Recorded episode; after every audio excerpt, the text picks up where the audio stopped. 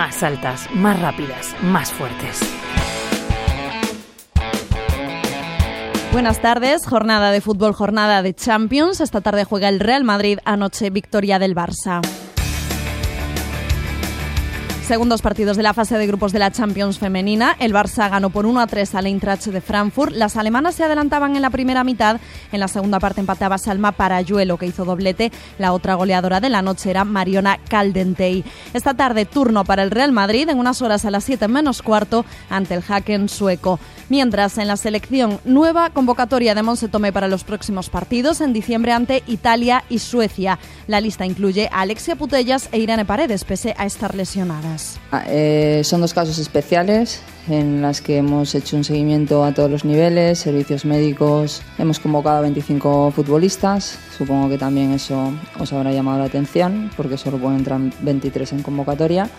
Y a partir de ahí, del lunes, que las veremos, eh, trabajaremos con ellas en la línea que, que podamos. En baloncesto jornada de Euroliga llegó al fin la victoria de la Avenida en Europa ante las polacas del Polkovice, victoria también del Casa de Monzaragoza ante el Eschio italiano y derrota del Valencia Basket con el húngaro de VTK. En balonmano, Cara y Cruz, el Veravera no pudo remontar la ventaja de siete goles del Sola noruego en la ida, queda eliminado de la EHF European Cup. Sigue adelante el Málaga tras eliminar al Copenhague, se convierte en el segundo equipo español de la historia en llegar a la fase de grupos de la Liga Europea. Silvia Arde jugadora del Málaga. Felicidad, la verdad. Eh, hemos hecho historia una vez más y creo que es algo que, a principio de temporada no podíamos ni imaginar, era un objetivo claro. este equipo sigue superándose, es que no tengo ni palabras. Para mí esto era preferible incluso a conseguir un título esta temporada. Eh, es algo muy complicado lo que hemos logrado, es algo histórico, es algo que el balonmano español lleva buscando muchísimos años y no se había conseguido precisamente por la dificultad que tiene. Entonces creo que así debe ser considerado, como si fuera un título más para la ciudad de Málaga y para nuestro club. Yo creo que a partir de ahora queda disfrutar del premio que nos hemos ganado. Nos hemos ganado seis partidos más de Europa de máximo nivel.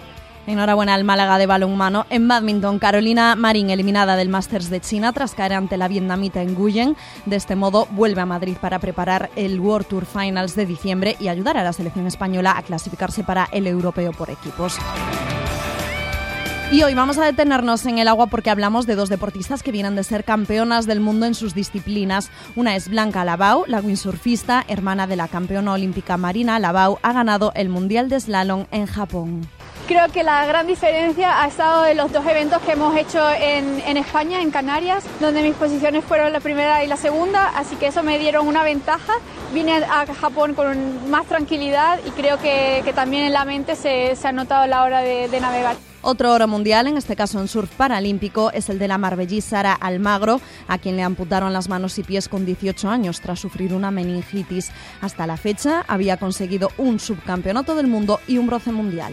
Por fin ha llegado el oro, es algo que llevaba buscando hacía bastante. Eh, llevo tres años compitiendo en surf adaptado. Por fin puedo decir que la tercera va la vencida y posiblemente pues el siguiente reto ahora mismo me toca esperar porque estamos pendientes de que nos digan si el parasurfing entra como deporte paralímpico o no. Pues mi preparación para llegar a un mundial es bastante complicada y larga, no he tenido ningún tipo de parón a lo largo de, del año eh, como a lo mejor pueden hacer en otros deportes, pero sí tengo que decir que aunque yo esté orgullosa de ser del Mediterráneo, eh, supone un poco de hándicap porque no tenemos la asiduidad de olas que pueda haber en el norte, ¿no? Entonces yo, por ejemplo, antes de ir a, este mundial he estado un mes y medio sin poder entrar al agua. Es verdad que luego la preparación física que puedo hacer yo por mi cuenta eh, en seco eh, ayuda sobre todo a hacer mucho core porque al final eso es lo que me hace mantenerme en, en la tabla. Y así resume Sara Almagro cómo fue la competición celebrada en California.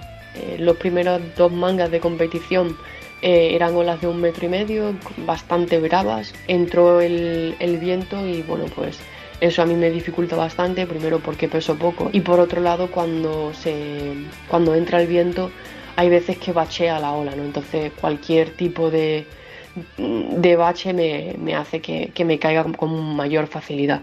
Pero es verdad que tanto en semifinales y ya sobre todo en final encontré una ola súper parecida a, la mediterránea, a, la ola de Marbella y Fuengirola. Con Parasurfing terminamos el más altas, más rápidas, más fuertes de esta semana. Andrea Oca, Radio 5, Todo Noticias.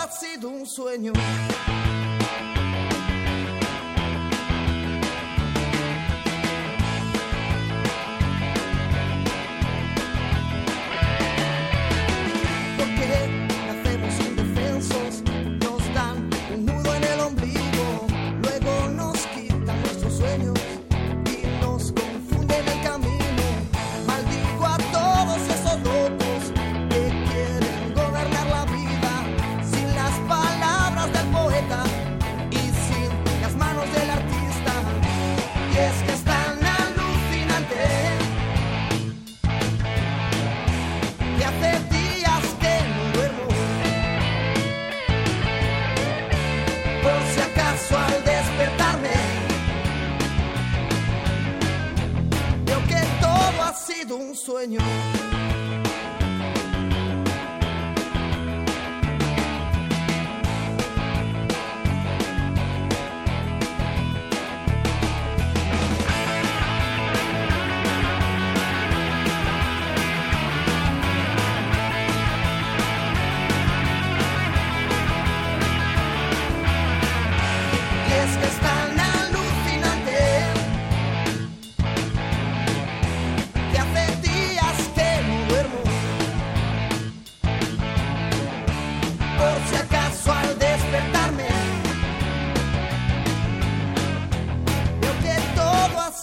Sueño